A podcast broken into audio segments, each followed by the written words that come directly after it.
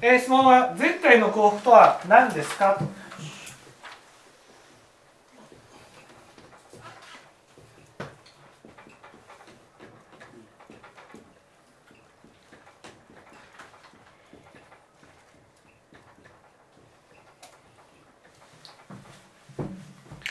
えー絶対の幸福というのは、えー絶対に変わらない幸せな身になることです。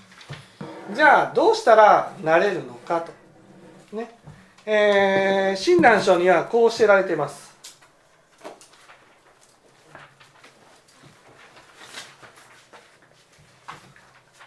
えー267ページ。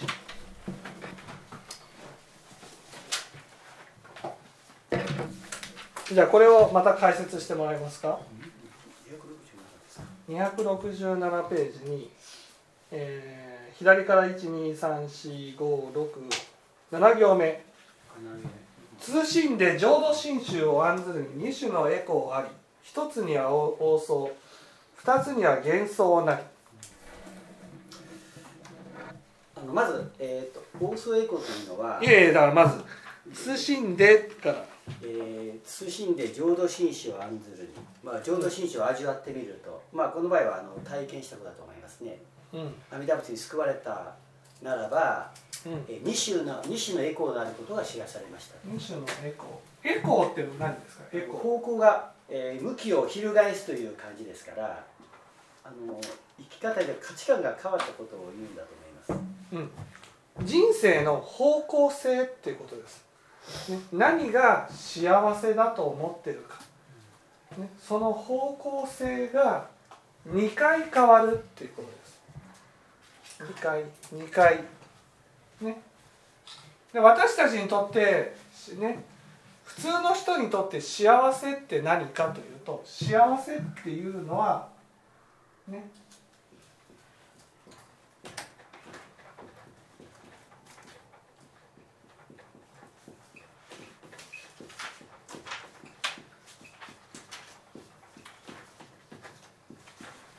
優越感なんです、ね、だから自分が上に立ちたい。上から見下したい。上から目線で話をしたい。下から見下されたくない、ね。えー大学に合格したいって思うのもどうだ？俺はこんなにすごい大学を合格できたぞ。こういうふうに思いたい。こういうふうに、えー上から目線で人と接することが幸せだと思っている。それが私たち。だから優越感が幸せだと思ってるから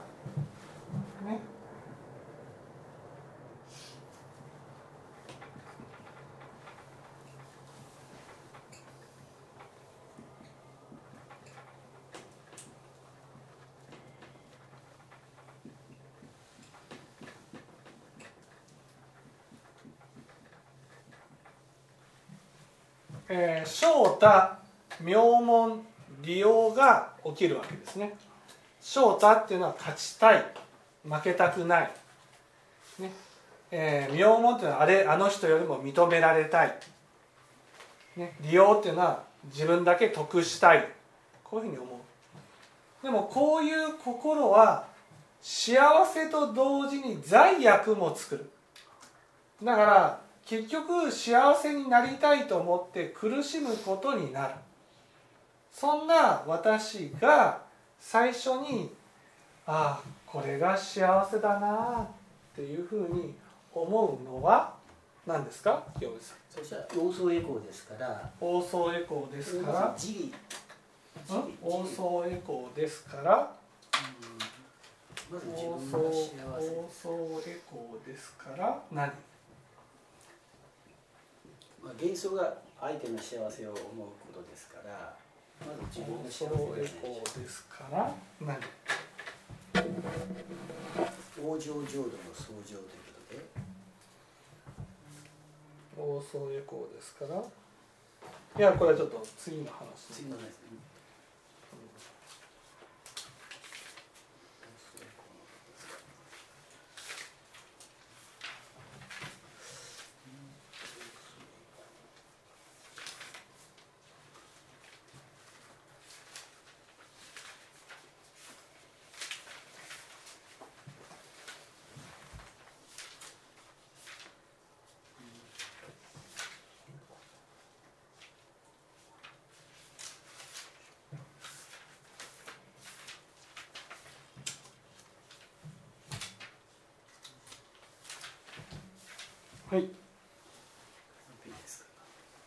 いやいやこれは違う。この次の話です。放送エコーですから何？放送が自利でまず自利の幸せ。放送ん？自利って何？あの煩悩から離れていく、うん煩悩から離れるってことで。翔太身を翔太では相手を勝たせてあげる。うん？翔太で妙相手を認めてあげる。相手を目させてあげると。煩悩から離れていく幸せですか？うんそう煩悩から離れていく幸せっていうことです。ね翔太妙門利用。ね。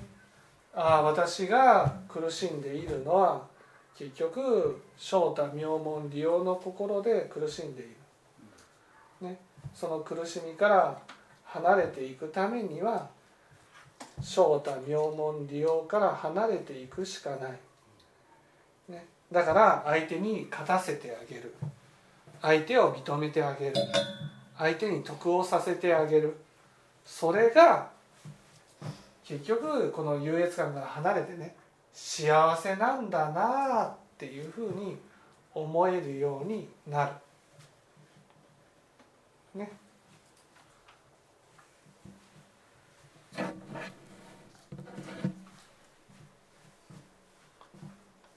そうやって、えーこの苦しみを生み出すような種まきから離れると、ね、苦しくなくなるんです。でもそれは絶対の幸福ではない。つまり幸福じゃないんです。幸福ではない。そこで今度ね幸福を求めてね進んでいくのが幻想なんです。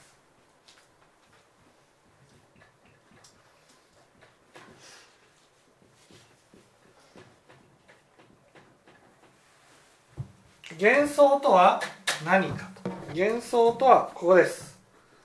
405ページ。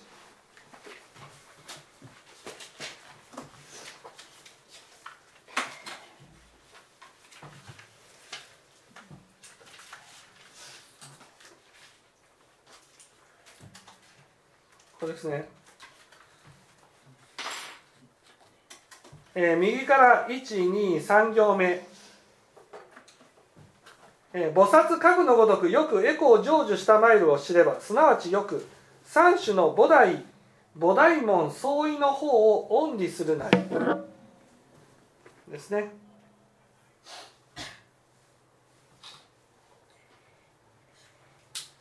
この菩提門相違の方を恩利する。一つ目はということでね。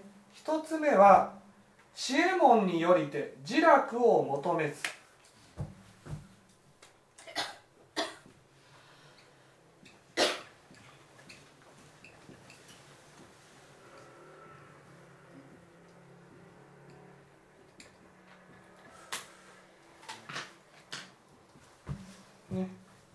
我が心自身に頓着するを恩利するが言え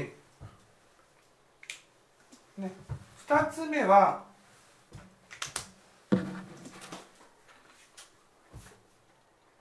2つ目には一切市場の苦を抜きて市場を休んずることなき心を恩利せるが言えん。ね。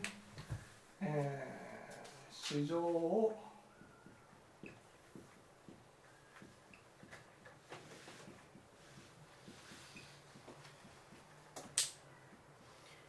休んずるってことですね。で3つ目は、えー一切市場を憐憫したもを真なり。自身を供養し供養する心を恩にせるがゆえに。一切市場を憐憫する。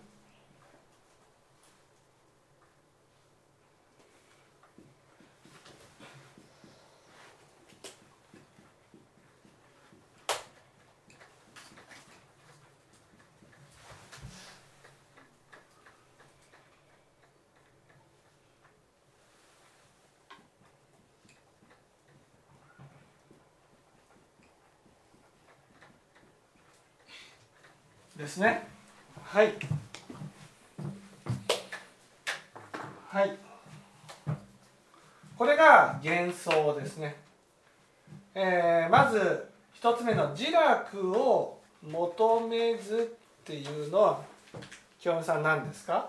自分の幸せじゃなくて、まあ、自分の楽しみだけを求める頃から離れる。うんこの楽しみって何？自分の楽しみ。自利の楽しみだと思います自利の楽しみ。うん違う違う違う。自楽っていうの？優越感ですか？うん自楽っていうの？自楽自楽っていうの？自利を求めず。うん違う違う。自楽自楽自楽煩悩ではないですよね。煩悩。煩悩です。煩悩ですか？自楽を求めず自分だけの楽しみを求めることをしない。自楽を求めず。知恵がありますから。自楽を求めず。知恵を体得しているので自楽。自分が自分が幸せになれたらいいという頃から離れてもう自他不二となりますから。自楽っていうのは自分が幸せになれたらじゃなくて自分が楽しむってことです自分の楽しみを求めなくなるんですかね自らの楽しみを求めなくなるってことです。なぜ？自らの幸せじゃないからですか。あ？幸せじゃないから。うん、なんで自らの楽しみを求めなくなるんですか？もう十分に満たされてるから。うん違う。それは自分が楽しみを求めている時は自分の心をほったらかしにするからです、はい、自分の心をねほったらかしにしないってことです。いつも自分の心を見つめておれるようにしておくっていうことが自楽を求めず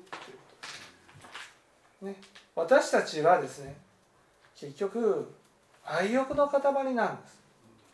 その愛欲の塊の私がどうしたら幸せになれるか。それはまずはねその自分の心が寂しくならないように自分の心を見つめ続けることが大事になるんです、ね、幸せになるっていうことはねこの心を決してほったらかしにさせないっていうことが大事なんです、ね、ほったらかしにさせない。私の心がいつも自分の中のね中心に置いておけるようにする。それがそれが絶対の幸福の条件なんです。一つ目の。ね。そして二つ目。2番ですか？二番修行を休んずることなきしんおりせねから修行をずっと休んじようとする心。ということは？修行が休んじられない頃から離れるですから全ての修行を安らかにする心を思いうつくややこしい文章ですけど。いや違うんですよ。これはね自分の心を大事にするように人の心も大事にしていくっていうことです。ね、自分の心絶対の幸福って何ですか？絶対の幸福の2番目は自分の心をね何よりも大事にしていくことなんです。自分の心が傷ついていたらね自分の心を癒してあげる、ね、それと同じように人の心も大事にしてあげる。自分に対してやっていることが人に対しても向く。人に対して向いていることが自分に対しても向く。だから自分の心をね幸せにしてあげたいと思ったら自分の心を何よりも大事にしてあげるってことが必要なんです。そして自分の心を大事にするように人の心も大事にしていく、ね、一つ目はほったらかしにしない。二つ目は大事にしていく。そしたらね絶対もう絶対幸せになれそうじゃん。絶対に。そして最後は一切市場を憐憫する。憐憫するっていうのは？文字通り全ての等しい生きるものを憐れみ憐れみ憐れむということですね。うんそれじゃ分かんないそれはね相手が傷ついた時にね自分とは関係ないと思ってねほったらかしにしないってことです。相手が苦しんでる相手が傷ついている。そうした時にね自分もそのね、えーほったらかしにしたらね自分も見捨てられるような気がする。自分もないがしろにされるような気がする。絶対に私は人が苦しんでるのを見てねほったらかしにはしない。それはそのままがね自分の心が見捨てられないっていうふうに思うからです。だから全てはね自分の心を大事にするっていうことにつながるわけです。それが自分がやってるように相手に向く。自分の心をほったらかしにせず自分の心を大事にしてそして自分の心を見捨てない。そうすることによって必ず絶対の幸福になります。絶対に崩れない幸せになります。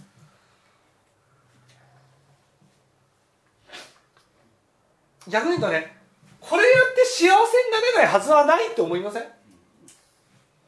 結局幸せって自分が自分のことをいかに大事にするか。そして自分のことをっていうのは自分の由意識の世界をってなるわけです。だから人にも当然向く。人も幸せにせずにはおれない。自分を幸せにするように人を幸せにしていく世界がそれが幻想という世界であり絶対の幸福というものなんですね。だから浄土真宗には絶対の幸福になれますよっていうことが説かれている。それはいきなりなれるわけじゃない。王相を通って幻想でなれる。しかもそれは本当に因果の通りに準じてなるってことです。ちゃんと種まきをしてなっていく。私の種まきが私を幸せに変えていくんだ。それが絶対の幸福の根拠ということですね。分かっていただけたでしょうか？はい。